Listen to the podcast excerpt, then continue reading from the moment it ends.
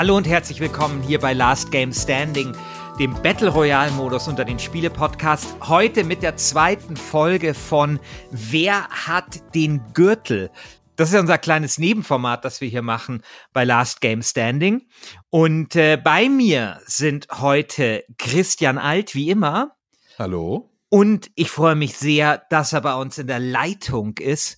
Manuel Fritsch, der große, alte, aber natürlich jung gebliebene Mann der deutschen Spiele-Podcast-Szene. Hallo Manu. Der graubärtige Frühstückspodcaster. Guten Morgen, genau. Christian. Guten Morgen, Christian. Und, und, ich muss mich gleich bei dir entschuldigen, lieber Manu, weil ich habe, glaube ich, in der letzten Folge von Wer hat den Gürtel einen GameStar-Artikel, sagen wir, also nicht kritisiert, aber irgendwie doch ein bisschen. ohne zu wissen, dass du ihn geschrieben hast. und ich muss sagen, ich habe den, ich, ich habe den auch völlig falsch eingeordnet. Ich hatte irgendwie da behauptet, da wären irgendwie voll krass die äh, wer, wer die Grafik von Slay the Spy, der Titelverteidiger von Wer hat den Gürtel, äh, kritisiert worden. Das stimmte dann nur so zu 13 Prozent. Ja, ja, du hast so ein bisschen vorschnell geurteilt, dass sich ja, ja, die, genau. die Grafik ja. irgendwie äh, schlecht das, hatte, das wäre so typisch GameStar gewesen, so hast du es gesagt, ja, ja. so die Grafik ja, da irgendwie äh, in die Bewertung mit einzuziehen. Und ich habe mich tatsächlich sehr gefreut, als äh, die Anfrage kam, ob ich Slay the Spire testen will und einen Artikel schreibe. Und ja, ich habe gesagt, die Grafik ist ziemlich hemdsärmlich und äh, nicht so mein Fall. Also ich finde die auch nicht gut bei Slay the Spire. Hab das, das Spiel. Ist wieder Anschluss 2. Hab aber genau, genau Anschluss 2. Also wirklich. Ich habe aber Slay the Spire deswegen nicht schlechter bewertet. Deswegen wollte ich da eine Gegendarstellung von dir einfordern. Ja, äh, wobei ich glaube, das habe ich nicht unbedingt behauptet, aber das macht nichts. Ich freue mich umso mehr, dass du trotzdem hier bist. Ja. Und man muss dazu sagen, Manu, Manuel Fritsch äh, tut natürlich nicht nur äh, für die Gamester arbeiten, sondern hat den ganz hervorragenden, langlebigsten Podcast der ganzen äh, Spielegeschichte, nämlich Insert Moin. Ja. Genau. Wart ja auch schon beide zu Gast. Genau, wir durften dich im Urlaub vertreten. Ich hoffe, wir haben das einigermaßen würdevoll tun können. Ansonsten, Christian, erklär du doch mal, was wir hier in Wer hat den Gürtel überhaupt machen. Ja, du hast es eben schon gesagt. Also Titelverteidiger Slay Spire. Jeden Monat schauen wir, äh, welche Spiele sind rausgekommen, was, äh, was ist erschienen und lassen diese Spiele dann in der Abstimmung gegeneinander antreten, schauen uns alles an und dann gibt es einen Gewinner dieses Monats. Und dieser Gewinner, tritt dann gegen die Spiele des nächsten Monats an. Im Februar war eben der Gewinner Slay the Spire. Großartiger Indie-Titel, hat die Community absolut goldrichtig abgestimmt. Mhm. Vielen, ja, vielen Dank. Äh, Wir haben eine super Community. Jetzt die, in dieser Folge äh, tritt Slay the Spire an gegen alle Spiele aus dem März. Und mein Gott, was sind da für Spiele dabei? Also wir werden gleich sprechen über ja. Tropico 6, Sekiro, The Division 2, Baba is You und so weiter. Also wir haben sehr, sehr große Klopper und es ist die Frage jetzt dieser Folge, die wir dann auch im Forum klären lassen. Kann Slay the Spire sich behaupten gegen dieses Aufgebot an hochqualitativen Spielen? Oder ich sage ja. Ich sage ja. Ich bin gespannt, ja. Ich sage ja. Äh, das ist jetzt so ein bisschen wie George Foreman gegen Axel Schulz äh, 1998. Ihr wisst natürlich sofort, wovon ich rede. Ich glaube, dass Slay the Spire es sehr schwer haben wird, aber dass am Ende Slay the Spire sich. Christian, darf ich dir so einen Hipster-Tipp geben? Du musst einfach WrestleMania oder sowas sagen. Dann versteht WrestleMania auch, was du ist meinst. Wie das, ist wie das Sarg-Match WrestleMania von WrestleMania 10. Undertaker gegen Shawn Michaels äh, oder gegen Yokozuna, ist ja auch scheißegal. Kurze Frage. Wir machen jetzt einfach mal diese kurze, Scheißfolge. Kurze ah, Frage. Bitte? George Foreman, also der mit dem Grill, ist angetreten gegen Axel Schulz, der mit den ja. Grillzangen? Ja. Und Axel Schulz hat ihn richtig vermöbelt. Man muss dazu okay. sagen, jetzt haben wir schon, wahrscheinlich schon alle Hörer verloren, aber George Foreman hatte davor, davor mit einem sogenannten Lucky Punch äh, gegen, ich weiß nicht mehr, wie er hieß, Mora, glaube ich, mit Nachnamen zumindest gewonnen. Und der war dann schon, war damals schon super alt, George Foreman. Und dann hat er halt gegen Axel Schulz den ersten Titelverteidigungskampf gemacht. Und Axel Schulz hat da wahrscheinlich den besten Kampf seines Lebens gemacht und George Foreman übelst verprügelt. Aber George Foreman hat dann nach Punkten super umstritten trotzdem gewonnen. Aber, aber war dann, geil, war dann, war dann genau, war, war aber nicht besonders lange George Foreman dann ähm, äh, Titelträger. Aber deswegen als äh, so wie als, Slade Spire vielleicht. Ja, mal sehen, mal sehen. Also wir werden es mal sehen. Also ich glaube, Slade Spire mit George Foreman zu vergleichen ist, ist eine Ansage. Kann man mal ist machen. Eine Ansage, ist eine ja. Ansage. Aber schauen wir einfach mal. Vielleicht der junge George Foreman. Ich würde sagen, fangen okay. wir doch mal an mit dem ersten Spiel, das im März rausgekommen ist, beziehungsweise das erste Spiel, das bei uns auf der Liste steht. Und zwar Devil May Cry 5. Hat das jemand von euch gespielt? Ich habe es nicht gespielt. Ich habe es gespielt. Manu? Echt jetzt? Es ja. liegt hier neben mir. Äh, ich kam aber nicht dazu, das zu spielen, weil der Micha sich das sofort geschnappt hatte. Und bei mir ist immer so ein bisschen das Problem, wenn ein, wenn äh, der Micha schon ein Spiel bespricht oder damals der Daniel, dann fällt es bei mir automatisch hinten runter, weil ja die Folge dann dazu schon fertig ist. Also ich würde es gern spielen und ich glaube, es ist ein Anwärter, glaube ich, diesen Monat. Es könnte doch äh, zumindest mal ein schlagendes Argument gegen Slay the Spire hervorbringen, oder? Ja, Christian, dann, wenn du es gespielt hast, dann erzähl doch mal, worum es geht äh, und was dein Eindruck war. Also ich habe ähm, Devil May 5 gespielt. Es ist mein erstes Devil May, May Cry gewesen. Ähm, es ist, ja, es ist halt äh, irgendwie so, so, so ein bisschen japanisch angehaucht. Es ist irgendwie so ein cooler Typ, die rauchen irgendwie in so, in so einem VW-Bus. Ja, dann wird kurz, gleich auch du, eingeblendet, du, dass es keine hast, Werbung Du hast mal reingespielt, du hast keine Ahnung. Du hast keine Ahnung, alles klar. Keine Ahnung. Ich habe keine Ahnung, aber es ist ein gutes Spiel. Ja, das Problem ist, ich stehe jetzt unter Druck, weil der Michael Förtsch, unser Freund Michael Förtsch, hat es sehr gelobt. Mhm. Mein Deswegen Michael auch, auch übrigens. Ja. Hat es sehr gelobt. Und er hat schon beim letzten Mal gesagt, von äh, Wer hat den Gürtel, dass wir zu wenig Ahnung von den Spielen haben. Jetzt kommt halt als erstes Spiel ein Spiel, das ich kaum gespielt habe, der Michael Förtsch äh, gelobt hat. Und es tut mich jetzt halt so, tut mich sehr unter äh, Druck setzen. Ich kann aber dazu nichts Qualifiziertes sagen, außer dass es echt geil ist. Es ist wie so ein Ballett, also geil aussieht. Es ist wie so ein Ballett ähm, mit mit Gewalt, also mit super viel Eleganz. Ähm, es hat so eine so eine komische, etwas finde ich seltsame Science Fiction Mystery. Äh, aber auch mit so Ekelzeug Welt. Man muss zum Beispiel immer so komische äh, so komisches Gewebe in anderes Gewebe so reintun, damit es dann aus dem Weg geht und man irgendwo durchgehen kann. Also es spielt ja irgendwie eben teilweise so in der Hölle, ist so ein bisschen eklig, spielt aber teilweise auch im Hier und Jetzt äh, etwas, ja, recht interessante Melange.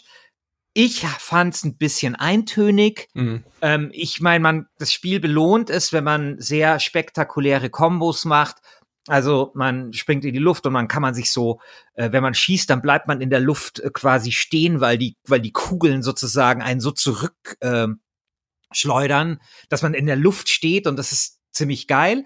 Ähm, aber ich war so jemand, der eigentlich immer fast dieselben Angriffskombinationen dann auch benutzt hat und ähm, ich glaube, ich habe das Spiel in all seiner Breite, auch wenn ich sowieso nur reingespielt habe, auch nicht so vollkommen ausgereizt. Aber für mich hat das einen guten, wenn gleich etwas abwechslungsarmen also, Eindruck Ja, ich kann ja sagen, Sorry, ich habe ein paar Rezensionen gelesen äh, und es ist, sieht total interessant aus. Ich hatte jetzt noch keine Gelegenheit.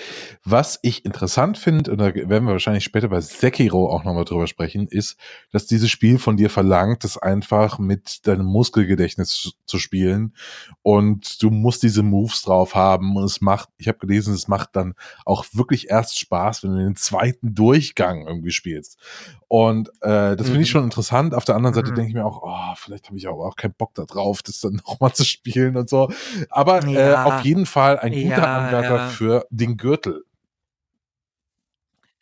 Ja, ja, aber es ist halt so ein Genre-Fan. Genre-Fans also, ja, greifen genau. zu, der Mika Rest, und auch äh, unser, äh, wartet auf einen Rabatt ja. oder so. Spielprobe, das ist Spielprobe, das. Spielprobe, komm. genau. Ja, aber also sieht super aus, interessantes Spiel, meins war es jetzt aber nicht. Also es hat schon Gründe, warum ich nur reingespielt habe und dann absurderweise diesen Monat bei Risen 3 hängen geblieben bin. What? Ja, das hat mir die, ich habe in der Community bei der Abstimmung mit äh, äh, Gothic 2 und so ging es dann um Risen 3, weil ich, das, das war das einzige Spiel, das ich nicht von Piranha gespielt habe. Mhm. Dann hat man so gesagt, ja, ist scheiße, aber spiel mal rein.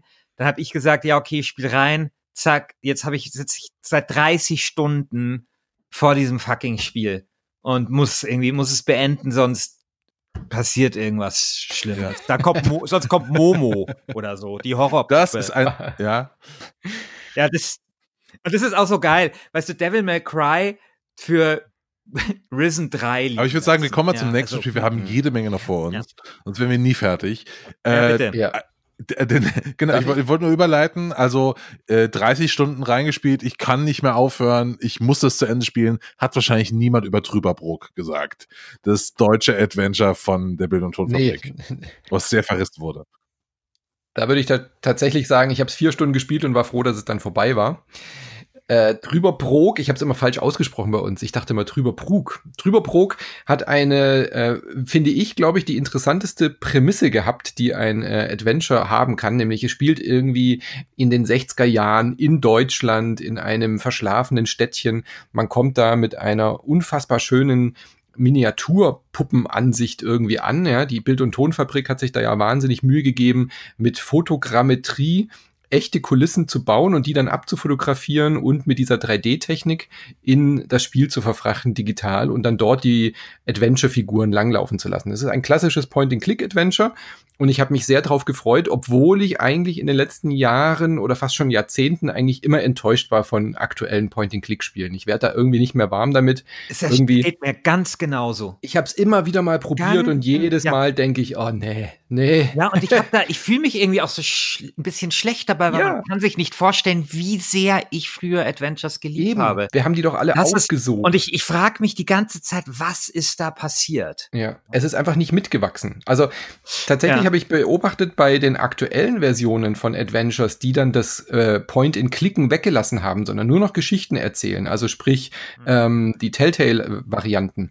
Da bin ich dann jedes Mal voll dabei gewesen und die sind richtig ja, gut auch. in meiner ich, in meinen Ich auch, Augen. aber äh, wobei mittelfristig dann auch wieder nicht. Aber zumindest am Anfang hat mich das sehr fasziniert. Aber es war zumindest eine Art von Entwicklung spürbar bei diesen Spielen, ja, genau. was man mit dem Adventure-Genre machen kann. Genau. Und Trüberprog macht das alles nicht. Trüberprog ist ein ganz klassisches 0815 Point-and-Click-Adventure der alten Schule und das Einzige, was heraussticht, ist tatsächlich im Endeffekt die, die Optik. Also, ich, äh, ich habe das ja besprochen für den Deutschlandfunk. Ich habe so einigermaßen positiv ähm, noch besprochen, weil mir die Prämisse tatsächlich gefallen hat und und das irgendwie was charmantes hat beziehungsweise ich würde zusammenfassen es ist ganz nett ja mit allen positiven und negativen Konnotationen dieses die das so haben kann ähm, und ich habe aber immer das Gefühl gehabt es hätte besser sein können also diese Prämisse von der du sprichst da kann mhm. man, finde ich, so viel mehr machen. Die wird nicht genutzt. Da, da genau. kannst du viel mehr ins Klischee gehen. Äh, ja, also ich meine, ich finde das ja nett, wo du da in diesem Hotel bist und da ist natürlich dann der Wursthund oder der Käseigel ja. oder Käsespieße so als Wurstbefehl. Davon hätte ich mir viel mehr gewünscht. Ne? Und dann ist das tatsächlich mit den Rätseln. Und wir hatten Boah. das Thema ja bei, bei Day of the Tentacle. Wenn ich mir, und das finde ich trifft auch so viele moderne Adventures zu, wenn ich mir sowas anschaue, wie bei tatsächlich dem ersten Monkey Island, wie viel so aus dieser Rätselmechanik da rausgeholt worden ist. Also dem einen Ladenbesitzer musst du einfach hinterhergehen. Äh, dann gibt's das mit dem Grog, wo du immer diese Grogbecher tauschen musst, weil der Grog sich da durchätzt, mhm. halt bei dem Gefängnis bist. Das ist ja sozusagen, da wird halt super kreativ, wurde da dieses Scam-System benutzt und natürlich die, die, die Fechtduelle als interessantes Dialogrätsel. Und dann bei Trüberbrook ist es so, es sind, es geht eigentlich nur um Kombinieren oder nicht mal kombinieren Gegenstände miteinander, also die du im Inventar hast, sondern nur Gegenstände mit der Welt. Das heißt, du probierst dort eigentlich rum und das. Ja, und du musst ja nicht mal probieren, Christian. Das wird ja sogar ja. eingeblendet, welches das Richtige ist. Du kannst ja gar nicht unlogisch falsch machen bei dem Spiel. Das ist ja noch frustrierender eigentlich. Ja, ja, genau. Das kommt dazu. Und ich hatte, ja. und, ja, das, das ist mir ja dann fast egal. Ich hatte die ganze Zeit den Eindruck, oder ich wollte diesen Leuten, ich meine, ich habe ja auch den Regisseur oder den, den Entwickler interviewt, und eigentlich würde ich ihm gerne zurufen, hey, Junge, mach einen Film. Mhm. Oder mach eine Serie. Mhm. Weil letztendlich, also es wäre dann wahrscheinlich immer noch kein besonders guter Film oder besonders gute Serie. Dazu finde ich den Humor nicht spitz genug. Da wäre, finde ich, sehr viel mehr möglich gewesen. Ich finde das vom Humor charmant, aber zu brav und viel zu, brav, ja. und, und wahnsinnig konventionell und auch oft nicht so richtig witzig. Also es gibt da ja, bist du einmal vor so einem Buch, ähm, da, da in dieser Psychiatrie vor so einem Buch. Ding und da könntest du so lustige Buchtitel machen. Also du mhm. kannst ja alle anklicken und so. Und es ist alles langweilig, ja. Solche Kleinigkeiten dann zum Beispiel.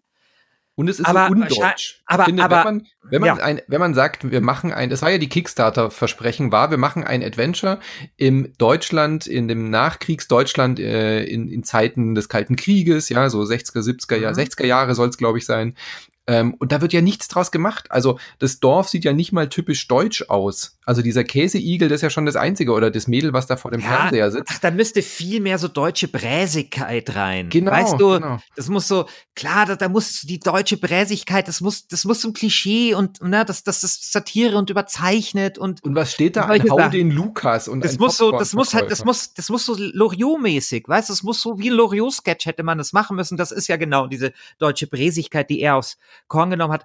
Und wie gesagt, aber ähm, als, als Film wäre es vielleicht irgendwie noch okay gewesen, aber ich frage mich, warum das ein Spiel ist. Also weil, weil letztendlich das Einzige, dieses, dieses mit dem Rätseln, dass man das da mal durchprobiert und so, das ist ja das Einzige, was, was daran irgendwie ein Spiel ist und das ist nicht besonders spannend. Und nee.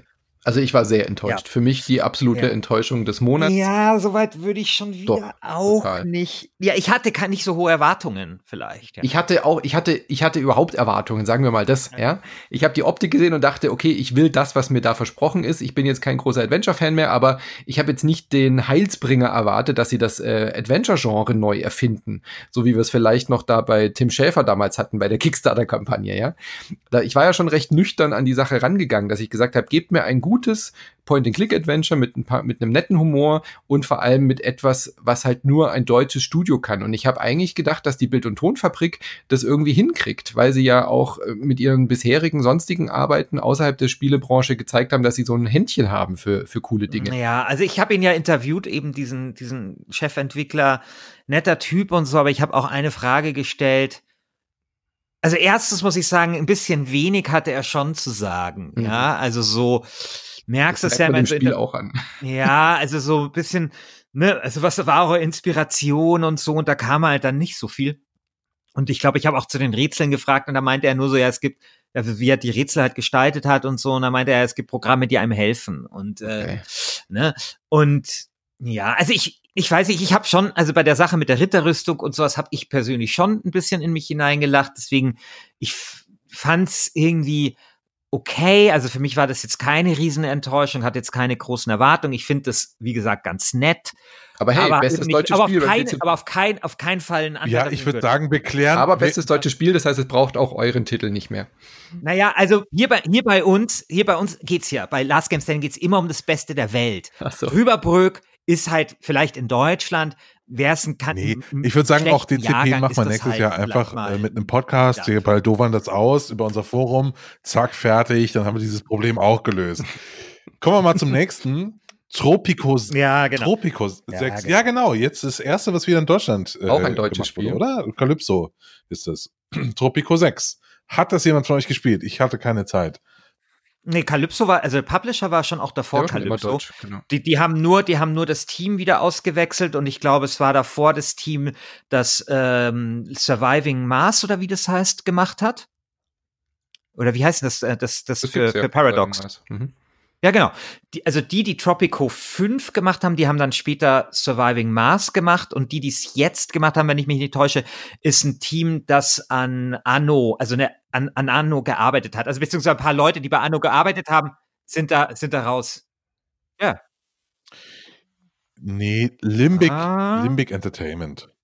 Die haben ja, Heroes ja 7 gemacht. Das, weil das kam ja auch. Also Might and Magic Heroes 7 haben die gemacht. Ja, ja. Und ja, ja, genau, aber die, die sitzen, die sitzen in Hessen, also. Also äh, irgendwie sowas habe ich gelesen. Das sind nicht dieselben Mainz, Leute, die Anno gemacht haben, aber irgendwelche Hessen, Leute, die daran mitgearbeitet haben. Ist ja auch wurscht, auf jeden Fall ein neues genau. Team. Ähm, und ich hab's nicht gespielt. Wie ist es bei dir, Manu? Ich warte noch, ich habe noch keinen Code bekommen. Äh, ich wollte es spielen. Ich habe es auf der Gamescom mal kurz äh, gespielt letztes äh, Jahr, also die erste Beta-Version. Und äh, ich bin aber Tropico-Fan. Also ich mochte die ja. vorherigen Teile auch sehr gerne. Also der ich mag. Fünfte ist extrem gut gewesen. Eben, eben. Und deswegen freue ich mich auf Tropico gut. 6. Äh, ich glaube, das wird auch wieder gut. Ich habe nur ein bisschen das Problem, dass jetzt ja Anno quasi vor der Tür schon steht. Mhm. Und wenn jetzt Anno da ist und Tropico, dann werde ich wahrscheinlich Anno spielen. Das ist um eigentlich mein Dilemma daran. Ja, also ich hab's, ich wollte es mir unbedingt kaufen. Ich habe es aber tatsächlich nicht geschafft. Ich habe auch ein bisschen wenig Geld zurzeit, muss ich auch sagen. Ähm, weil ich bin großer, großer Fan äh, von, von Topico. Und ähm, von den Bewertungen war das alles ähm, gut aber auch nicht fantastisch, muss man sagen. Also während Tropico 5 wirklich herausragende, also wir reden hier von hohen 80ern bekommen hat, ist das jetzt eher so im niedrigen 80er Bereich. Was für mich so heißt, okay, relativ solides Spiel erfindet aber wahrscheinlich das Genre der Aufbaustrategie jetzt auch nicht ge gerade neu. Was ich einen ganz coolen Anreiz, Entschuldigung, was ich einen ganz coolen Anreiz finde, ist, dass man jetzt so Zeitreisen, ja. Äh, Erinnerungsstücke hat. Also dass die, die Erzählstruktur bei Tropico 6 ist ganz witzig, dass der, der Präsidente da immer sagt, ah, weißt du noch, als wir das und das gemacht haben? Mhm. Und dann hast du quasi in der Kampagne halt einen Abschnitt, der dann irgendwie in den 80ern spielt, wo du die Freiheitsstatue geklaut hast oder so. Also ich dachte, und ich hatte zumindest die Erwartungshaltung, dass dann dadurch das, diese Kampagne, was ja bei so Aufbauspielen immer nicht ganz so leicht ist, warum fängst du jetzt schon wieder von vorne an, dadurch etwas aufgelockerter ist und auch mehr Abwechslung bietet. Ja. Also GameStar, Entschuldigung, jetzt nicht, nicht noch was sorry. Bei mir ist so, äh, ich habe eigentlich fast jedes Tropico mhm. gespielt. Und das ist jetzt so das erste, wo ich sage, okay, das muss ich mir nicht sofort holen, weil ich, ich bin auch ein bisschen, bisschen Tropico satt habe ich den Eindruck. Das Fünfer war wirklich, wirklich gut. Ich habe das jetzt auch nochmal auf dem iPad.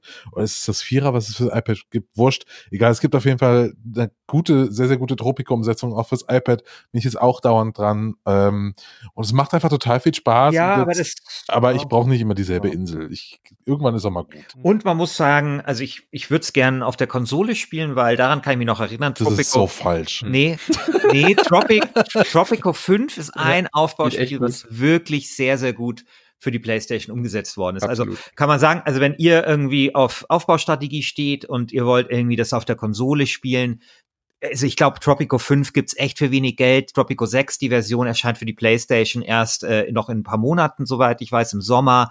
Also für wenig Geld Tropico 5 kaufen ist echt eine gute Idee. Dem kann ich mich komplett anschließen. Das haben wir auch damals im Cast bei uns gesagt, weil äh, Blue Byte weigert sich ja bis heute irgendwie die Anno-Serie auf die Konsolen zu portieren. Mhm. Aber ja. Tropico geht wirklich gut. Die haben gezeigt, das Team von Calypso, dass man ein Tastat also ein äh, Tastenmapping auf der Konsole hinbekommt, um durch die ganzen tausend Reiter sich da durchzuklicken. Ja. Und das ich muss, ich muss auch sagen, sie waren, und das ist, finde ich auch so, was mir so, was, was ich sehr respektabel finde, auch mit die ersten, die das gemacht haben. Hm. Also mittlerweile hast du ja von, von ähm, Paradox, hast du äh, City Skylines und jetzt äh, gibt's ja irgendwie und, und solche Sachen, also die, dass man jetzt Aufbaustrategie äh, mal auf der Konsole hat oder man denke an äh, Prison Architect oder so, mhm. ist jetzt gar nicht so ungewöhnlich, aber damals, ähm, da war das schon eher was Neues und ich finde diesen Mut von, ähm, von dem, von dem Publisher das zu machen und von dem Studio das dann eben so gut zu machen, das verdient wirklich viel Respekt. Ja. Gut, nächstes Spiel. Nächstes Spiel, Ape Out. Habe ich nicht gespielt. Devolver Digital. Devolver das, Digital. Das musst du uns nahe bringen, lieber Mano. Bitte, bitte. Hast du ja. auch nicht gespielt, Herr Schäfer? Nee. Nein, ich habe hab nicht viel gespielt. Ape Out ist ich habe ja, ich hab ja, ich hab ja Risen 3 gespielt. Ah ja, verstehe. Ja. Ape Out lässt sich am besten vielleicht mit einem Satz beschreiben. Äh, stellt euch Hotline Miami vor. Also man schaut von oben auf eine, genau auf eine so sieht Welt. aus. Genau, und man äh, bricht mit einem Affen in ein, aus dem Gehege aus, deswegen Ape Out, also man ist ein Gorilla, bricht aus dieser Laboranlage aus und ähnlich wie bei Hotline Miami versucht man dabei möglichst äh, unbeschadet eben durch diesen Level zu kommen und stirbt relativ schnell, wenn einen zwei, drei Kugeln erwischen. Äh, das Ganze steuert sich so simpel wie Hotline Miami auch, nur dass du halt keine Waffen hast. Also der Ape ist natürlich nicht bewaffnet, sondern du schlägst mit einer Taste und haust die Wachen, die dann da so rumlaufen, einfach gegen die Wand und zerklatscht sie. Ja, also die, die zerflatschen dann so richtig mit so einem richtig schönen, satten Geräusch. Und der Clou an der Sache ist, dass es alles mit einer Jazz-Instrumentalisierung dynamisch begleitet. Also du hörst nicht irgendwie Blutsblätter und einen durchgängigen Soundtrack, sondern du hast so ein leises Trommeln, wie bei dem Kinofilm Whiplash, falls ihr den gesehen habt. Ja. Dieser, wo, wo dieser Solist sehr, sehr auf der Trommel. Film. Genau. Und stell dir das vor als Spiel du hast so eine, so eine Jazz-Trommel.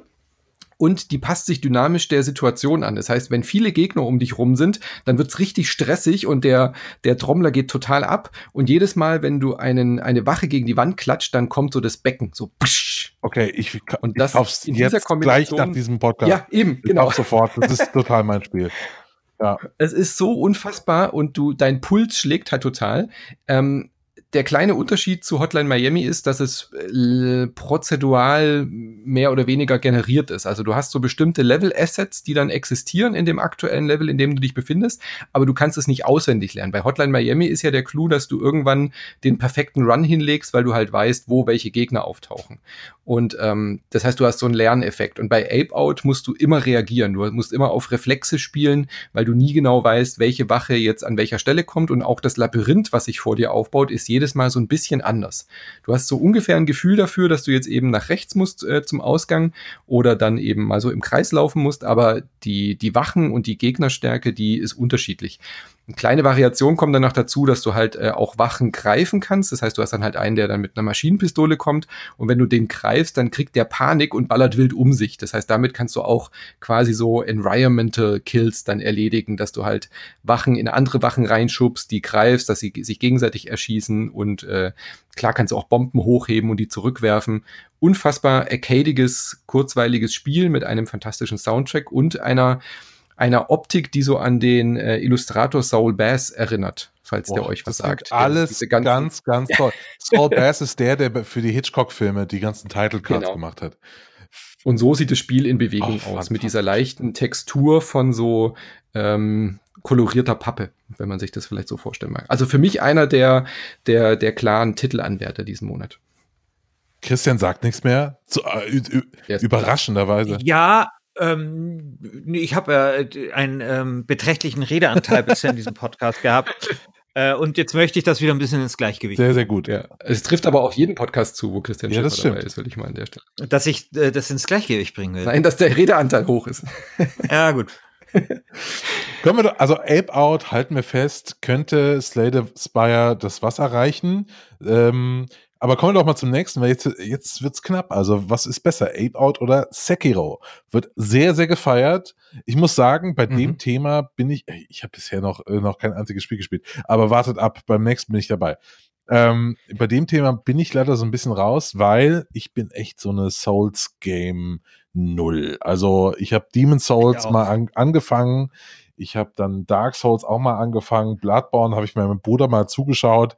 Aber ich bin da so nie reingekommen. Ich bin auch sehr, sehr frustunresistent. Also wenn es irgendwie, wenn man Sekiro mit dem Gameplay von The Walking Dead äh, hätte, ich würde es sofort spielen. Einfach nur so ein bisschen da durchlaufen, sich das anschauen, bisschen Japan abfeiern. Äh, das finde ich gut. Aber ich glaube, das ist mir zu schwer. Ja, dann musst du auf Ghost of Tsushima warten, glaube ich. Das ist wahrscheinlich dein eher. Ah, okay, ja, das klingt gut. Ja. ja. Hast du es gespielt, Mario? Also bei mir, bei mir genauso wie bei Christian. Exakt, ich das genau diesen Wortbeitrag hätte ich machen können. ja, dann erzähle ich euch ein bisschen was. Ich bin sehr begeistert von Sekiro. Äh, gefällt mir tatsächlich sehr, sehr gut, ähm, obwohl ich mich auch nicht in die Souls-Fanboy-Ecke stellen würde. Also ich habe äh, zwar einige Souls-like Spiele inzwischen gespielt, also Spiele, die halt auch diesen so knackigen Schwierigkeitsgrad, du verlierst alles, wenn du stirbst und so Charakter aufgenommen haben von den Souls-Spielen. Bei Demon Souls, Dark Souls und Bloodborne bin ich aber auch komplett raus. Habe ich auch nie gespielt, aber eben ähnliche Spiele, die in diese Richtung gehen. Ähm, und Sekiro hat mich aber, weil du schon eben dieses Japan, dieses feudale Japan-Thema angesprochen hast, genau auch deswegen gereizt. Und deswegen habe ich mich da mal rangetraut und ich muss sagen, ich bin echt hin und weg. Also Sekiro geht ein bisschen einen anderen Weg. Es hat schon auch so diese Schwierigkeit, diese Knackigkeit der, der, der From Software-Spiele, ganz klar.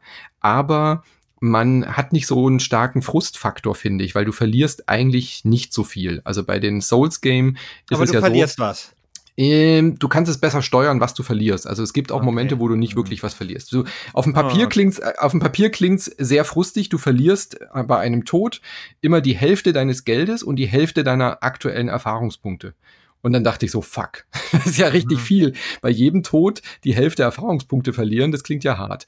Mhm. Aber dann erkennt man im Spiel, dass du immer nur von der aktuellen Stufe, auf der du dich befindest, die Hälfte verlierst. Und wenn du zwei, dreimal stirbst, dann ist die halt auf null, dann verlierst du da auch nichts mehr. Wenn du aber schon zwei, drei Stufen Erfahrungspunkte gesammelt hast, die verlierst du nicht mehr.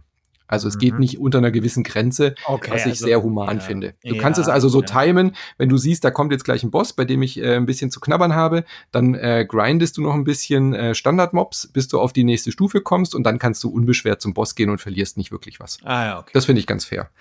Genau. Und es ist äh, deutlich mh, mm, es spielt sich vom Kampfsystem ganz anders. Also während man bei den Souls-Spielen sehr sehr vorsichtig vorgehen muss und sehr viel mit Ausweichen und sowas hantieren muss, kann man hier sehr aggressiv Ach, auch spielen super. oder wird okay. auch, auch, dazu gezwungen, okay, aggressiv geil. zu ich spielen. Spiel jedes, ich spiele jedes Spiel aggressiv, da kommen wir gleich auch noch ja, zu. Dann, dann liegt dir äh, ich bin, ich, ich bin sehr, sehr dumm und sehr, sehr untaktisch und un, äh, ähm, wie sagt man, äh, sehr, sehr grobschlächtig bin ich in Computerspielen. Mhm. Ich holz da einfach immer durch und bin dann frustriert, wenn diese einmalig schlaue Strategie nicht aufgeht. Und bei mir kommt bei mir genauso und dann kommt noch was hinzu. Ich bin auch sehr faul. Also ja, ich habe überhaupt okay. keinen Bock irgendwie, boah, jetzt muss ich mich da schon wieder einstellen auf irgendwas Neues und so. Ja, dann ist vielleicht noch eine ah. kleine Warnung. Es ist, es ist eigentlich ein Rhythmusspiel. Also ihr müsst dann schon auch bei den Feinden, die deuten halt an, jetzt mache ich einen Seitwärtsschlag, jetzt mache ich einen Oberschlag. Du musst halt bei Sekiro im richtigen Moment blocken. Also eigentlich ist es mhm. ein rhythmusbasiertes äh, Tanzspiel, so gesehen. Okay. Verkleidet in ein japanisches Kampfsetting. Du musst halt im richtigen Moment ja. blocken und im richtigen Moment parieren, ausweichen, zu. Ja, aber jetzt hast du mir ein bisschen Bock gemacht, dieses Spiel, muss ich, muss ich mhm. sagen. Also irgendwie. Mir, mir nicht. mir nicht. Hm. Ja, kann, also man muss ja nicht alles, man muss ja nicht alles auf alles so, haben. Jetzt kommen wir zu dem Spiel, würde ich sagen, was äh, von dem Christian Schiffer, glaube ich, überzeugt ist, dass es das dümmste Spiel auf der ganzen Welt ist. Beziehungsweise fand er den ersten Teil super, super dumm. The Division 2. Ich muss sagen, ich war äh, ich hatte die Grippe im März und dann habe ich so wirklich so vier, fünf Tage ging fast nichts. Ich habe auf der Couch gelegen, ich konnte mich kaum aufraffen, aber das Einzige, was ging, war noch den Controller in der Hand zu halten und The Division 2 zu spielen. Und ich bin inzwischen fast am Ende, Level 28, und ich finde es einfach nur sehr, sehr gut, auch wenn es dumm ist. Ja. Also Christian, Erstmal, also Widerspruch weil das ist überhaupt gar kein Widerspruch, dass etwas gut äh, sein äh, ist, obwohl es dumm ist. Du nee, kennst doch, du kennst du doch, hast doch diese Theorie entwickelt. du kennst die Christian Schiffer Matrix. es ist halt dumm und gut. Also wer die Christian Schiffer Matrix nicht kennt, die Christian Schiffer Matrix geht so: Ich teile immer die Spiele ein in also gut und schlecht und dumm und klug. Und es gibt halt einfach äh, dumme, schlechte Spiele und es gibt auch so dumme, gute Spiele. Also sowas wie halt, äh, keine Ahnung, Adventure Capitalist oder ähm, Far Cry. Ja, oder Far Cry oder The Division eben. Und es gibt natürlich auch gute, kluge Spiele, also sowas wie Planscape Torment. Und es ist überhaupt gar kein Widerspruch. Es gibt viele sehr dumme, sehr gute Spiele. Und man, ich, ich möchte hier einfach eine Lanze brechen für ein bisschen mehr Dummheit im Spiel, wenn es ein gutes Spiel ist. Ja, dann bist du bei The Division 2 komplett richtig. Ich hab, ich hab voll Bock. Ich hab voll Bock. Ja, natürlich. Okay. Also von allen Spielen, von allen Spielen, die da stehen, ist das das, worauf ich am meisten Bock habe. Okay, also weil, pass auf, Christian, ich sag jetzt noch einen Satz und dann wirst du noch viel mehr Bock haben auf dieses Spiel, weil was das Kampfsystem von der Division 1 zu Division 2 unterscheidet ist, es ist im Zweier, wenn du das spielst wirklich mit äh, vier Leuten im Koop oder eben zufällig zusammengewürfelt äh, mit Online-Partnern, dann ist dieses Kampfsystem ein bisschen wie bei XCOM 2. Doch. Nein. Doch. Was? Doch, doch, gefühlt schon. Also nicht, nicht Rundentaktik, nicht Rundentaktik, aber du musst genau schauen, wer irgendwie was macht, wer wo in der Ecke steht, wer welchen Gegner jetzt angreift. Man muss sich total gut absprechen und Ach, muss ich. Oh, also es ist wirklich cool. Oh. Also es macht echt, echt Bock und man hat das Gefühl, dann was erreicht zu haben. Und vor allem halt muss, im Endgame. Muss ich da, muss ich da reden? Nee, musst du nicht. Das geht auch, das geht auch ohne. Aber es ist natürlich besser. Okay. Ja, sehr gut. Ähm, ja, vor allen Dingen im Endgame, es wird dann nochmal richtig bock, bockschwer. Und äh, was ich so toll finde also in dem Spiel, äh, ich habe ja vorher, im letzten Monat habe ich ja Anthem gespielt und jetzt spielst du The Division 2. Du bist immer gefordert. Also die Gegner-KI mhm. treibt dich aus der Deckung raus ohne Ende. Die kommen von hinten, die kommen von vorne, die äh, kommen mit irgendwelchen Selbstmordattentätern auf dich zugelaufen und so weiter. Also da ist immer irgendwas, äh, irgendwas in Bewegung und es macht total Spaß. Und ich finde das äh, Design auch sehr abwechslungsreich. Also ich meine, Jetzt nicht nur äh, Washington sieht ja schon auch anders aus als das verschneite Manhattan. Das ist wirklich äh, schön geworden, also schön postapokalyptisch, äh, sehr viel Details zu erkennen. Aber ich finde auch die Missionsstrukturen sind irgendwie cool, abwechslungsreich, ja, dass du dann da mal durch die Kanalisation läufst und dann hast du dann irgendwie gerade diese Museen am Anfang. Gerade am Anfang des Spiels läufst du durch so ein amerikanisches äh, Naturkundemuseum und durch ein Geschichtsmuseum und äh, du weißt, was, ja, ich meine, oder? Und dann hast du zum Beispiel so eine Situation, dass du dann im Bereich bist vom Vietnamkrieg und auf einmal hörst du halt so einen Helikopter und bist erstmal völlig irritiert, weil das halt in der Museumsanlage dann eben auch so eine Soundkulisse hat. Und das finde ich so cool irgendwie, diese, diese Set-Pieces. Die haben sie sich ähm, äh, irgendwie schön ausgedacht. Ich weiß nicht, ob die das ganze Spiel sich so tragen. Das hast du vielleicht ein bisschen mehr erlebt oder ob das dann eintöniger wird. Ja, ja, tun sie, tun sie. Nee, du bist auch irgendwann im NASA-Hauptquartier, glaube ich. Das ist total mhm. cool. Hängst aber so Raketen ab. Das ist super. Das ist wirklich gut. Also ich glaube, also für mich ist The Division 2 wirklich das Spiel, was ich im März am meisten gespielt habe, äh, womit ich sehr, sehr viel Spaß hatte. Und das Einzige, was The Division auf der Zielgeraden zum Gürtel jetzt noch den äh, äh jetzt noch das Knick brechen könnte, wäre, dass die Entwickler sich weigern zu sagen, dass es ein politisches Spiel ist, weil das ist natürlich absoluter Unsinn. Es ist ein durch und durch politisches Spiel äh, äh, das ganz klar äh, eine Aussage hat. Und ähm, ja. das kann man auch nicht wegdiskutieren, dass es eben nicht so ist. Aber wenn man sich darauf einlässt und, äh, und eben das im Hinterkopf behält und das Spiel nur für seine Mechanik in erster Linie spielt, fantastisch. Ja man merkt richtig, dass sie halt aus den ganzen Sachen, die in Division 1 kritisiert wurden, die da auch nicht so gut funktioniert haben, wirklich alle richtigen Schlüsse ja, genau. gezogen haben. Auch das, auch das Lager, wie sich das ständig verändert, ja, dann kommen immer wieder neue Sachen dazu, dann hast du auf einmal da einen, so, so einen Kindergarten, der sich dann da aufbaut und die Leute haben irgendwie auch was zu tun in dem Lager und äh, basteln und arbeiten darum. Also ich finde, es wirkt auch sehr viel lebendiger und nicht mehr ganz so mechanisch wie. Ja, und es hat mir ein total gutes Gefühl gegeben, jetzt endlich mal was Gutes zu tun, weil es war da, im ersten ja. Teil, wenn du dagegen die diese Müllmänner antreten muss, wo ich denke, was haben die, was ja, haben die armen boah. Müllmänner mir denn getan? Und dann das, sind da noch diese, Gang, so äh, diese Gangmitglieder. Hey, ich, ich, will nicht auf diese Gangmitglieder schießen. Also immerhin der ja. zweite Teil sind es sehr, sehr stark konnotierte bewaffnete Milizen irgendwie, die da unterwegs sind. Ja, also ja. Ah, okay. Also da, also ihr habt mir jetzt echt Bock gemacht. Ja, hol dir das und dann also, gehen wir irgendwie zusammen auf, äh, machen eine Mission.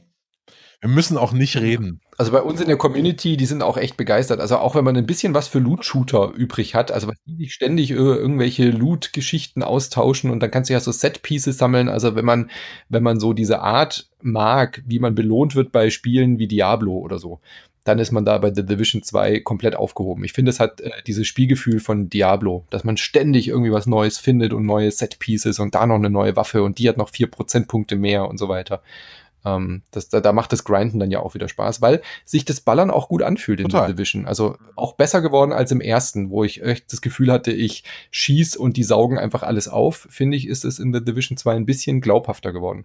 Ja. In Relation natürlich ja. zu einem. Kannst du Sachen abschießen äh, und äh, Rüstung wegschießen und so. Das ist total gut.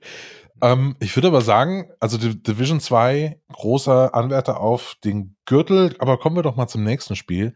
Das hat, glaube ich, Christian Schiffer gespielt. Äh, We the Revolution. Genau, das habe ich gespielt. Äh, Spiel von einem polnischen Studio. Ähm, Im das Vorbild, Grafikstil ja, also so ein bisschen abstrakteren Grafikstil mit einer, finde ich, super interessanten Idee. Also es ist äh, jetzt schon auch irgendwie das 180. Spiel, das, sagen wir mal, so ein bisschen äh, sich äh, Papers, Please als Vorbild mhm. nimmt, also jemanden in eine Rolle schmeißt von so einem Bürokraten, der Entscheidungen. Du musst kurz erzählen, worum es geht. Aber das Schöne ist, ja, das wollte ich gerade tun. Der Unterschied, der Unterschied ist allerdings, dass einen Video Revolution in ein historisches Setting wirft, nämlich in die französische Revolution. Wir sind Richter am Revolutionsgericht und das ganze Spiel spielt so 1791 und wer sich ein bisschen auskennt mit der französischen Revolution, der weiß, dass da die Terrorherrschaft noch nicht angefangen hat. Also die französische Revolution hat ihre Kinder noch nicht gefressen, aber die französische Revolution hat es sich schon mal so ein bisschen am Esstisch gemütlich gemacht. Ja, also Robespierre ist schon da, der König ist auch noch da, also König Ludwig der 16., der aber dann wenig später, wie wir wissen, dann aufs Schafott gelegt worden ist.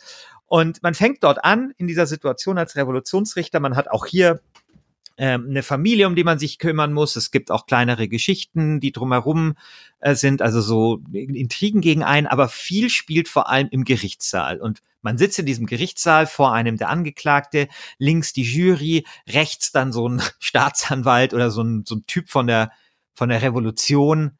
Äh, und dann natürlich ist da noch das Volk so ein bisschen, also die, die auf den, auf den Bänken sitzen. Und ähm, dann verhört man den Angeklagten, man checkt die Beweise, das ist alles so ein bisschen puzzlemäßig und dann muss man eben ein Urteil fällen und ich, früher oder später kommt man dann so richtig schön in zwischen die Mühlsteine, ja. Also spätestens dann, wenn halt so ein mutmaßlicher Vergewaltiger vor dir sitzt, der aber halt ein Held der Revolution ist, ja, mhm. kommst, merkst du so das erste Mal, okay, scheiße, weil ich meine, ich bin ja jemand, ähm, also ich, ich wollte dort sozusagen einfach Justitias sch schärfstes Schwert sein, mich überhaupt nicht von irgendwas beeindrucken lassen, aber dann halt früher oder später denkst du dir, scheiße, ja, das hat mir jetzt echt Probleme. Und dann ist es halt auch so schön, also dann hast du halt äh, plötzlich auch den König, ist, hast du dann auch mal äh, plötzlich so auf der Anklagebank und musst halt darüber entscheiden, ob er auf ein Schafott landet und solche Geschichten. Ist manchmal ein bisschen melodramatisch, also den König, da musst du dann selber das Schafott auslösen mit so einer Mausbewegung. Dann kommt Nico und tschack, ja, König Ludwig der 16. geköpft. Aber, und es ist, ähm, es ist, finde ich, jetzt kein herausragendes Spiel, kein, nicht unbedingt ein Anwärter auf den Gürtel, aber ich finde es ein interessantes Spiel. Mhm. Ähm, die Mechanik funktioniert vielleicht nicht immer ganz so, wie man sich das, äh, wie man sich das wünscht. Also manchmal war mir nicht so richtig klar, welche Auswirkungen meine Entscheidungen haben, aber hey, ich denke mir, die Idee ist toll. Warum nicht öfter mal sowas probieren? Ein historisches Setting mal durch solche Augen sehen mit, mit, mhm. mit, ne, wir haben ja immer historische Settings in Rollenspielen, in Strategiespielen vor allem, in Shootern. Warum nicht auch mal das so probieren? Und ähm, ist äh, auf jeden Fall ein Spiel, ähm, das mich auf eine gewisse Weise fasziniert hat. Ja. Bringt es denn dieser Mechanik oder diesem mechanischen Gameplay von Papers, Please irgendwie was Neues hinzu? Oder jetzt mal von der es historischen? Hat, ja, es, es, hat halt, es hat halt viel mehr Elemente. Ähm, du hast halt nicht nur die Gerichtsverhandlungen, äh, die irgendwie dann äh, natürlich so ein bisschen dein, dein Standing bei verschiedenen Gruppen beeinflussen, sondern du hast eben noch diese Nebengeschichte, wo du ähm, überlegen, also du hast dann Renommeepunkte und das ist dann wie bei so einem Brettspiel, wo du einfach Leute auf so auf so einer Straßen-Stadtkarte verteilst. Und dann später musst du dann auch noch ähm, Reden ans Volk halten, ähm, wo du dann irgendwie auch die so das emotionale Timbre und sowas steuern kannst, wobei ich das so ganz nicht verstanden habe. Also während der Papers Please eigentlich eine Mechanik hat, hat man es dort hier mit eher vielen oder mehreren Mechaniken zu tun, die irgendwie miteinander verzahnt sind. Hm. Aber ist auf jeden Fall was, wo, wo man reinschnuppern ähm, muss. Ich bin auch sehr gespannt, äh, wie das Historiker sehen. Es hatte so ein bisschen ein, ein Anflug äh, von vielleicht zu revolutionskritisch. Mhm. Ja? Also so, Allerdings würde ich sehr sehen, naja, Terrorherrschaft kritisch, mhm. ja, weil das, das ist eben das, worum es geht und wo das, wo das eben spielt und dass so eine Revolution eben auch mal schnell kippen kann, ist da, das sieht man halt auch an der französischen Revolution, dass es solche Episoden eben geben kann. Damit setzt es sich schon auch kritisch auseinander. Das finde ich okay, aber mich würde da, sagen wir mal, eine, eine fundierte Meinung von so, von so einem Historiker schon interessieren und soweit ich weiß, ja, die, spielen das auch gerade so ein paar Leute. Die können wir doch mal einholen, auch im Forum. Also wenn auch jemand zuhört, der Historiker vielleicht ist und dieses genau. Spiel gespielt hat, super gerne genau. uns äh, das erzählen. Das interessiert mich nämlich auch was da so ist. Also für mich sieht es auch total interessant aus. Ich werde mir das bestimmt irgendwann mal anschauen. Aber ich muss gerade noch, ich suche gerade noch nach so einem Handschuh bei The Division 2 und äh, gerade geht nicht. Gerade ist schlecht. äh, genau.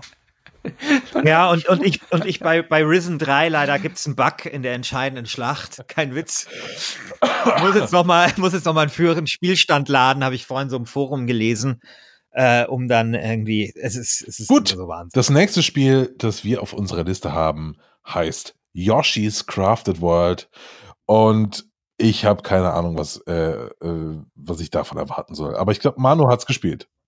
Naja, Ja, der Name ist halt absolut Programm. Es ist halt Yoshis gebastelte Welt. Und äh, stellt euch vor, gibt's bei euch diese Idee Bastelläden, wo man so Ich mach ganz kurz einen Exkurs. Also, ich, also basteln ist bei mir ungefähr das Schlimmste auf der ganzen mhm. Welt. Also es gibt keine Sache, die ich so sehr hasse wie Basteln. Und das schon als Vierjähriger. Weißt du, ich bin, also das wissen vielleicht Leute, ich bin zwei Meter groß, ich war als Kind immer so riesig und ich war schon in der vierten Klasse, war ich halt auch schon mhm. so ein Meter 76. Ne? Das heißt, ich war immer super, super groß und war total unmotorisch. Und dann wirst du da gezwungen, als kleines Kind, diese Schere in die Hand zu nehmen und dann so da rumzuschneiden. Ich war immer super mhm. schlecht im Basteln und habe so eine krasse Bastel Bastelapathie. Ich hasse Basteln. Ja, dann ist es genau dein Spiel, du. Das, das ist echt interessant. Das hätte ich nicht gedacht. Weil du doch so jemand bist. Ja, aber so Basteln ist das Gegenteil von Technik. So Basteln ist, da kann ich auch irgendwie so. meinen Namen tanzen oder so. Also das ist für mich so eine, eine Welt und so Flaum, nee, wie, wie heißt es so, so, so Schaum, Filz, so, so, Filz. Sachen filzen oder so Filzfiguren ausschneiden. Das, ach, das ist alles, alles schlimm. Aber Bastelladen, ja, also ich musste dann auch als Kind immer öfter in so einem Bastelladen und so. Das war alles schlimm. Sehr, sehr viele dramatische, äh, äh, aber erzähl mir doch einfach, warum das Spiel toll ist, oder nicht? Sorry. Genau, nein. Äh, also stellt euch so eine Kindersendung vor, wo so ein Moderator kommt und sagt, hallo Kinder, wir brauchen einen Eimer, drei Strohhalme, vier Rollen Papp, Papp, Papp äh, Pappe und dann äh, brauchen wir noch diese Glitzerfolie, ja, und daraus basteln wir uns jetzt einen Yoshi-Level. Und genau so sieht das Spiel aus. Also alles besteht aus Bastelmaterial. Du siehst dann wirklich so Eimerchen, äh, alte Cornflakes-Packungen und die sind dann so beklebt, dass es halt aussieht wie so ein klassischer Plattform-Level von Yoshi's World oder von Mario oder wie auch immer. Ja, mit so, die Wölkchen hängen dann noch so an so Schnüren. Du, du siehst noch so die Struktur von der Pappe.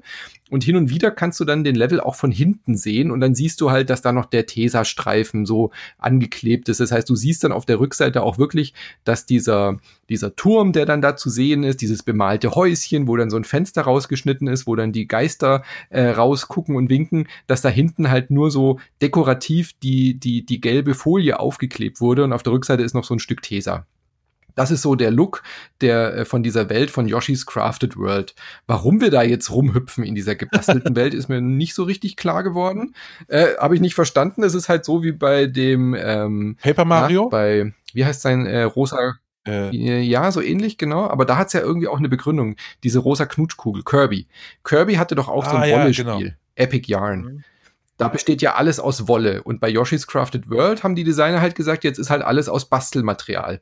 Aber und äh, das mechanisch ist es immer noch dasselbe wie früher, oder wie? Es ist ein 2D-Yoshi-Spiel. Du läufst rum, du sammelst äh, mit deiner Zunge die gegnerischen Feinde ein, legst dann ein Ei und kannst mit dem Ei Dinge abschießen. Und es ist ein unfassbar harmloses, unfassbar leichtes, äh, Kinder-Jump'n'Run, würde ich sagen. Also der Gegenentwurf zu Sekiro, meiner Meinung nach. du ja, kannst und, und eigentlich nichts falsch machen bei dem Spiel. Du läufst da harmlos rum, die Musik lullt dich ein, du legst ein paar Eierchen, wirfst ab und du sammelst halt einfach. Es ist ein klassisches Sammelplattformerspiel. Du versuchst halt alle Münzen in dieser Welt zu entdecken und äh, hinter, die, hinter die Kulissen zu gucken, um zu sehen, wie süß und putzig das alles aussieht. Und äh, ich habe Zahnschmerzen gekriegt vor lauter Süßigkeit bei hm. diesem Spiel. Besser als Little Big Planet oder schlechter? Little Big Planet ist ja nicht gut. Findest du nicht gut? Nee. Es ist okayisch. Äh, ich finde es nicht besonders reizvoll, aber äh, das ist meine. Ähm, also bei Kirby hatte ich irgendwie noch so, äh, zeig mir doch irgendwie die, die Kreativität, ja, was alles aus dieser Wolle dann ist. Und bei Yoshi fehlt mir so dieser Reiz, das wirklich alles zu sehen. Es sind ein paar coole, interessante Sachen dabei, da fährst du auch mit dem Zug dann so rum, aber es ist kein Spiel, was man, glaube ich, jetzt zum Vollpreis spielen muss, außer man ist halt der absolute Yoshi- und Nintendo-Fan. Dann kann man das schon spielen, gerade im Koop, also zu zweit mit vielleicht jüngeren äh, äh, Spielpartnern, also mit Kindern oder so, kann man sich das schon anschauen, aber es ist kein Must-Have Nintendo-Spiel. Und, und, und, vermutlich auch eher was für den Nachwuchsgürtel. Absolut. okay, Absolut. alles klar. Das, das ist der Hosenträger dann. So, das ist so ein Regenbogen-Hosenträger. Das, das machen wir auch. Der Klettverschlussgürtel. Ja, genau, genau. ähm, ja, dann haben wir jetzt noch zwei Spiele auf äh, der Liste. Und das nächste Spiel, das hasse ich aber liebe es auch sehr. Also es ist, also oh, ja. ich krieg da richtige, da, da kommt mir jetzt schon irgendwie, mein, mein, mein Blutdruck geht gerade auf 180, wenn ich nur den Namen sehe, und zwar Baba is You. Baba is You war ewig lange in Entwicklung, ist ein Indie-Spiel aus Finnland und das ist ein Spiel, wo es darum geht, ähm, dass die Spielregeln in der Welt verankert sind. Ähm, man, in der Welt gibt's äh, die Regeln wie Wasser ist Death und dann weißt du, du darfst nicht ins Wasser gehen. Aber du kannst diese Regel verändern, indem du einfach das Wasser ist Death, du schiebst das Death einfach weg, so wie damals in Sokoban. Du schiebst einfach diese Bo hm. Box weg und dann kannst du durch das Wasser gehen, weil äh, es gibt dann keine Regel mehr, was das Wasser mit einem macht. Das ist total clever, aber diese Level sind bockschwer und ich habe das Gefühl, das ist ein Spiel, ohne wirkliche Lernkurve äh, und weil jede Situation, jedes Level ist auf eine ganz perfide neue Art böse und super schwer. Ja, da bin ich ganz äh. bei dir. Es hat, es hat die genialste erste Stunde die ich in einem ja, Puzzlespiel, ja, glaube ich, bis ja. jetzt erlebt habe. Und nach dieser Stunde ist das Spiel einfach nur noch ein Arschloch zu dir. Weil anders als bei Sekiro, wo du wirklich lernst, ja, mit jedem Tod lernst du besser zu werden und du spürst, dass du selbst besser wirst und das irgendwann meistern wirst. Und bei Baba is You stehst du da und du kommst dir einfach jedes Mal wieder richtig dumm vor, oder? Total. Immer wenn du gerade das Gefühl hast, du hast eine Regel verstanden, du hast irgendeinen Trick der Entwickler irgendwie herausgefunden, ah, so geht das. Also großer Aha-Moment, da steht Baba is you, da steht ähm, ähm, Flag is win und dann weißt du, du gehst auf die Flagge.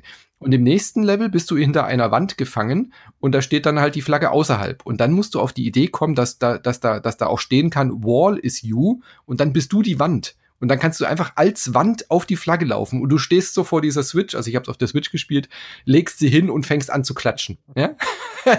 und möchtest den Entwicklern gratulieren für diesen Aha-Moment, den du da gerade erleben durftest. Und so geht es die erste Dreiviertelstunde und danach ist es einfach nur noch brut brutal, weil du hast einfach kein Lerngefühl mehr. Und ich weiß nicht, wie man dieses Spiel meistern soll, wenn man nicht gerade C++-Programmierer im Nebenberuf ist. Ja, also es ist ein, ein, ein sehr, sehr frustrierendes Spiel. Äh, aber es macht dann auch, also es macht Spaß. Äh, äh, also es macht in seinen sehr, sehr guten Momenten Spaß, nur ist es das so ein Spiel für mich, wo ich mich dann immer zurückhalten muss, nicht auf YouTube zu gehen und einfach es komplett irgendwie zu schauen, mhm. äh, alle Walkthroughs mir anzuschauen, wie es denn jetzt geht. Weil ich bin da, wie eben schon gesagt, super frust, nicht frustresistent und äh, gebe dann auf und spiele The Division 2. Und das wäre auch mein Kritikpunkt, dass es keinen Titelverteidiger-Anspruch hat, weil es fehlt eine Hilfefunktion, die dich einfach nur ein bisschen schubst. Weil sobald du irgendwie nachschaust im Internet, hast du halt ja. sofort die Lösung. Und das finde ich irgendwie schade. Ich hätte gern nur so ein Tippsystem, ja? dass es mich so kurz in die richtige Richtung schubst. Christian, wäre das was für dich? Du hast seit einer Woche eine Switch. Baba ist you. Klingt nach einem Spiel für dich, oder? Boah. Also, hey, sorry, da, da spiele ich lieber äh, das spiele ich lieber 80 Stunden Sekiro-Dings da. Wirklich. Also, das ist wirklich, ich, also ich, ich weiß, dass ich jetzt bei den Hörern keinen guten äh, Eindruck hinterlasse, aber abgesehen davon, dass ich faul bin, denke ich auch nicht besonders gerne. Ja, dann ist nichts für dich. Nee. also, das ist wirklich, nee, also, Nee. Aber du solltest vielleicht mal die itch.io-Version dir ausprobieren. Die ersten paar Level, die kann man sich runterladen. Das ist so ein Game Jam-Spiel gewesen. Und dann hast du schon diesen Aha-Moment hast du gesehen. Die ersten ah, Level, ja. die klickst du auch hin, glaube ich. Und dann äh, hast du es eigentlich schon gesehen, weil der Rest ist dann wirklich eher so für Baba is you Feinschmecker, die dann noch mehr wollen. Aber wenn man sich die itch.io-Version spielt, hat man eigentlich schon das Elementarste gesehen. Ja, das, das könnte was sein, tatsächlich. Aber ich weiß nicht, ich, ich muss in meinem, in meinem Job und so immer so viel denken. Mhm. Und dann, wenn ich nach Hause komme, dann will ich nicht noch irgendwelche Kopfnüsse ähm, lösen. Also, das ist, das fällt mir wirklich schwer, schwer mittlerweile. Ja. Das war früher vielleicht mal, war das wirklich mal ein bisschen anders, aber mittlerweile geht das irgendwie ja. nicht mehr so. Naja. Deswegen nehme ich dann Wir lieber haben Podcast nur noch einen einen Kontrahenten für Slay the Spire auf unserer Liste. Und das ist ein Spiel, das hat, glaube ich, keiner von uns gespielt, aber ich wollte unbedingt äh, es nicht unerwähnt lassen, weil dieses Spiel so wunderbar weird ist und ich es mir unbedingt noch mhm. anschauen mhm. muss. Und zwar Hypnospace Outlaw, ein 90s Internet-Simulator, wo man in den Cyberspace ja. äh, eintritt. Und es ist so, sieht so geil aus. Was für eine ja. großartige Idee. Ja, aber sieht auch, ja, aber auch gleichzeitig geil. Boah. Ja. Aber das Problem ist, ich habe die 90er Jahre Internet erlebt und ich möchte eigentlich nicht mehr zurück in diese Zeit. Die waren so schlimm. Und dann ja, soll ich das spielen? Also, also für mich, es, es, sieht total interessant aus. Äh, das ist ein bisschen, Christian, wie bei Anstoß 2, weil jedes Ding ist ein bisschen anders. Es ist nicht wie aus einem Guss und so weiter. Das bestreite ich ja sehr. Das bestreite ich wirklich sehr, aber egal. Ähm, ich meine, Manu, du hast natürlich recht. Ähm, aber du weißt ja selber, dass man im Nachhinein ja gerne Sachen idealisiert. Ja. Und ähm, weißt du, wir, weiß nicht, alten PC-Veteranen, wir tun ja auch irgendwie mit, mit, mit Pippi in den Augen davon erzählen, wie geil es damals war, die Auto-Exec-Butt zu konfigurieren, um irgendwie Ultima 7 ohne Sound auf dem 386er mit, weiß nicht, 32 Megahertz zum Laufen zu bringen. und der braucht ähm, schon mehr als 640 Kilobyte eben. Ja, genau. Und, und ich meine, ich finde, ich finde das cool, irgendwie so ein bisschen, weißt du, so spielerisch in diese, in diese weirde Internetzeit ähm, zurückzugehen. Also mich, ich habe gestern, glaube ich, davon gelesen, als der David Ziegener einen Artikel in, auf Spiegel Online davon darüber geschrieben hat und äh, Daniel, Entschuldigung, mein Gott. Ja, es, es ist, man muss sagen, es ist sehr spät und ich habe einen sehr harten Tag gehabt. Ähm, also als der Daniel äh, da darüber einen Artikel geschrieben hat und das ist so ein Spiel, da dachte ich mir so, oh, warum erst jetzt? Was für eine großartige Idee, ich will das spielen. Ja. Ja, und es also, hat auch also, sehr gute Kritiken ja. bekommen, muss man auch sagen. Also, äh, ich weiß, Wertung, äh, Wertungssystem und so weiter, aber hohe, mittlere bis hohe 80er. Also es ist schon, sieht sehr, sehr interessant aus. Ich äh, freue mich darauf, das irgendwann auszuprobieren, wenn ich mir eine ruhige Minute habe. Das war's tatsächlich jetzt schon mit unserer kleinen Liste von Herausforderungen. Wenn wir jetzt noch mal in so einer Abschlussrunde äh, uns mal anschauen, was wir, was wir so alles hatten. Also Devil May Cry 5, Tropico 6, Ape Out, Sekiro, The Division äh, ähm, hatten wir im Gespräch gesagt, dass sie große Chancen hätten. Was glaubt ihr denn, was es wird? Sekiro. Ja, also Sekiro hat, glaube ich, tatsächlich die größten Chancen, Chancen Slay the Spire vom Thron zu stoßen. Man muss auch sagen, das hat halt so eine krasse, also abgesehen von der Qualität hat das natürlich auch eine große Fangemeinde. Ja. ja. Also das hat sich ne, über ne zwei Millionen Mal verkauft in zehn ja, Tagen, hat eine ja. eingeschworene Fangemeinde, hat auch Leute wie mich erreicht, die sonst nicht so die Souls-Ecke haben.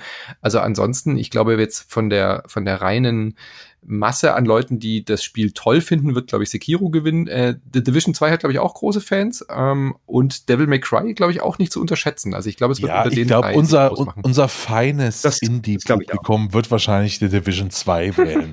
was nicht so groß ist. Ach. Nein. nee, dann, ey, dann also, eher Ape äh, Tatsächlich, also ich finde Ape Out total spannend, das muss ich mir unbedingt kaufen. Äh, aber ja, ich denke auch so, die, diese vier könnten es äh, The Division oder Sekiro oder Devil May Cry sehr wahrscheinlich. Ich lege ja, fest auf aber, aber unterstützt genau, mir Slay the Spire nicht. Ja. Es ist ein sehr robuster Kandidat. Ähm, und äh, ich kann mir auch gut vorstellen, äh, dass sich auch ein Sekiro an Slay the Spire dann letztlich die Zähne ausbeißt. Nein, wer, wer, wer spielt denn die Spiele von letzten Monat? Also ich, ich fand Slay the ja. Spire auch richtig gut, aber habt ihr das diesen Monat noch ja, mal gespielt? Doch. Nein. Doch, ich hab's nochmal gespielt. Okay. Ja, ich, ne, ich, wenn ich, wenn ich Risen 3 nicht gespielt hätte, hätte ich äh, Slay the Spire gespielt. Also ich, ich, äh, ich lehne mich jetzt aus dem Fenster und sage, es wird nie der Titelverteidiger gewinnen. Oh, oh, bei eurem Format. Oh, oh, das, wollen wir, das wollen wir mal oh, sehen. Oh, Das, war, das es wird immer ein neues Spiel sein, weil die Leute ja. wollen neue Spiele. Ich würde sagen, der, der ja, verliert, das, muss dem Bierpodcast ein Hörerbier schicken. So. oh Gott, die, die, wollen nicht das Freiburger Ganterbier haben. Das wäre eher eine Strafe für die Kollegen. Ja, ich würde sagen, das war's mit dieser Folge vom Gürtel. Ihr könnt, äh, ihr, habt ihr könnt ab jetzt abstimmen. Jeder hat drei, einen Monat, genau, ne? einen Monat lang, den ganzen April noch. Äh, ihr habt drei Stimmen immer. Also das haben beim letzten Mal vielleicht auch nicht alle verstanden. Man kann mehrere Stimmen, weil es einfach so viele Leute, äh, so, so viele Beiträge äh, hier gibt in dieser Liste, man hat ein paar Stimmen mehr. Also ihr könnt euch da wirklich austoben, äh, pickt eure drei Favoriten und dann wollen wir mal sehen, ob Slades Bayern nicht vielleicht doch irgendwie ähm, äh, die Konkurrenz schlägt. Oder, also was mich ja auch interessieren würde, jetzt in diesem Format, wie weit kommt Slades Bayern noch? Also kommt Slades Bayern auf den, auf, noch aufs Treppchen, wenn es schon nicht irgendwie gewinnt? Also das interessiert mich mhm. auch jetzt alles. Ja. Ähm, wir, danken dir, Manu, sehr, dass du uns aus den Untiefen unserer Inkompetenz irgendwie immer wieder rausgeholt hast, weil du so viel gespielt hast. Das war wirklich toll. Ja. Also wirklich gut. Gerne wieder. Danke für die Einladung. Ja, also das, das, das. Ich bin ja, ich muss ja dazu sagen, ich bin echt neidisch auf dieses, auf dieses Format. Also wir machen ja jetzt schon echt eine ganze Weile Podcasts und äh, als ihr dann gesagt habt, wir machen den Battle Royale der Spiele-Podcast, ich, ich zusammen mit Daniel Ziegner, wir haben uns so ange, angeschrieben im Chat so, Scheiße. Warum sind wir nicht auf die Idee gekommen? Ja, aber Christian und ich, muss man sagen, haben so lange überlegt, was wir machen können. Und wir wollten so lange mal einen eigenen Spiele-Podcast haben. Ja, ich ist und, gönn's euch. Ich höre euch auch. Und jetzt, und jetzt haben wir endlich einen und, und es macht uns irre viel Spaß und wir kriegen wahnsinnig viel Zuspruch. Also es ist wirklich, dieser Podcast, das ist, das, das, der, dieser, der bereichert schon jetzt mein Leben so dermaßen.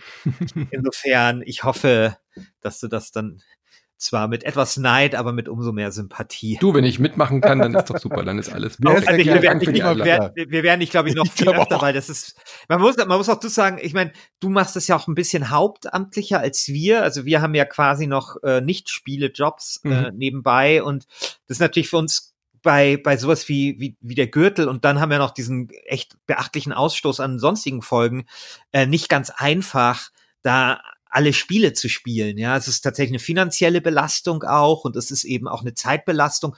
Und da ist natürlich dann super, jemanden wie dich dabei zu haben, der also ja, bei digitalen, aber auch Brettspielen, mhm. einfach so der, der super Mensch einfach ist. Also du hast da einfach so einen Output an Artikeln, an Podcasts, an dem, was du spielst, so ein, ein bibliothekarisches Wissen äh, über die Welt der Spiele. Das ist super beeindruckend und natürlich für uns auch sehr hilfreich.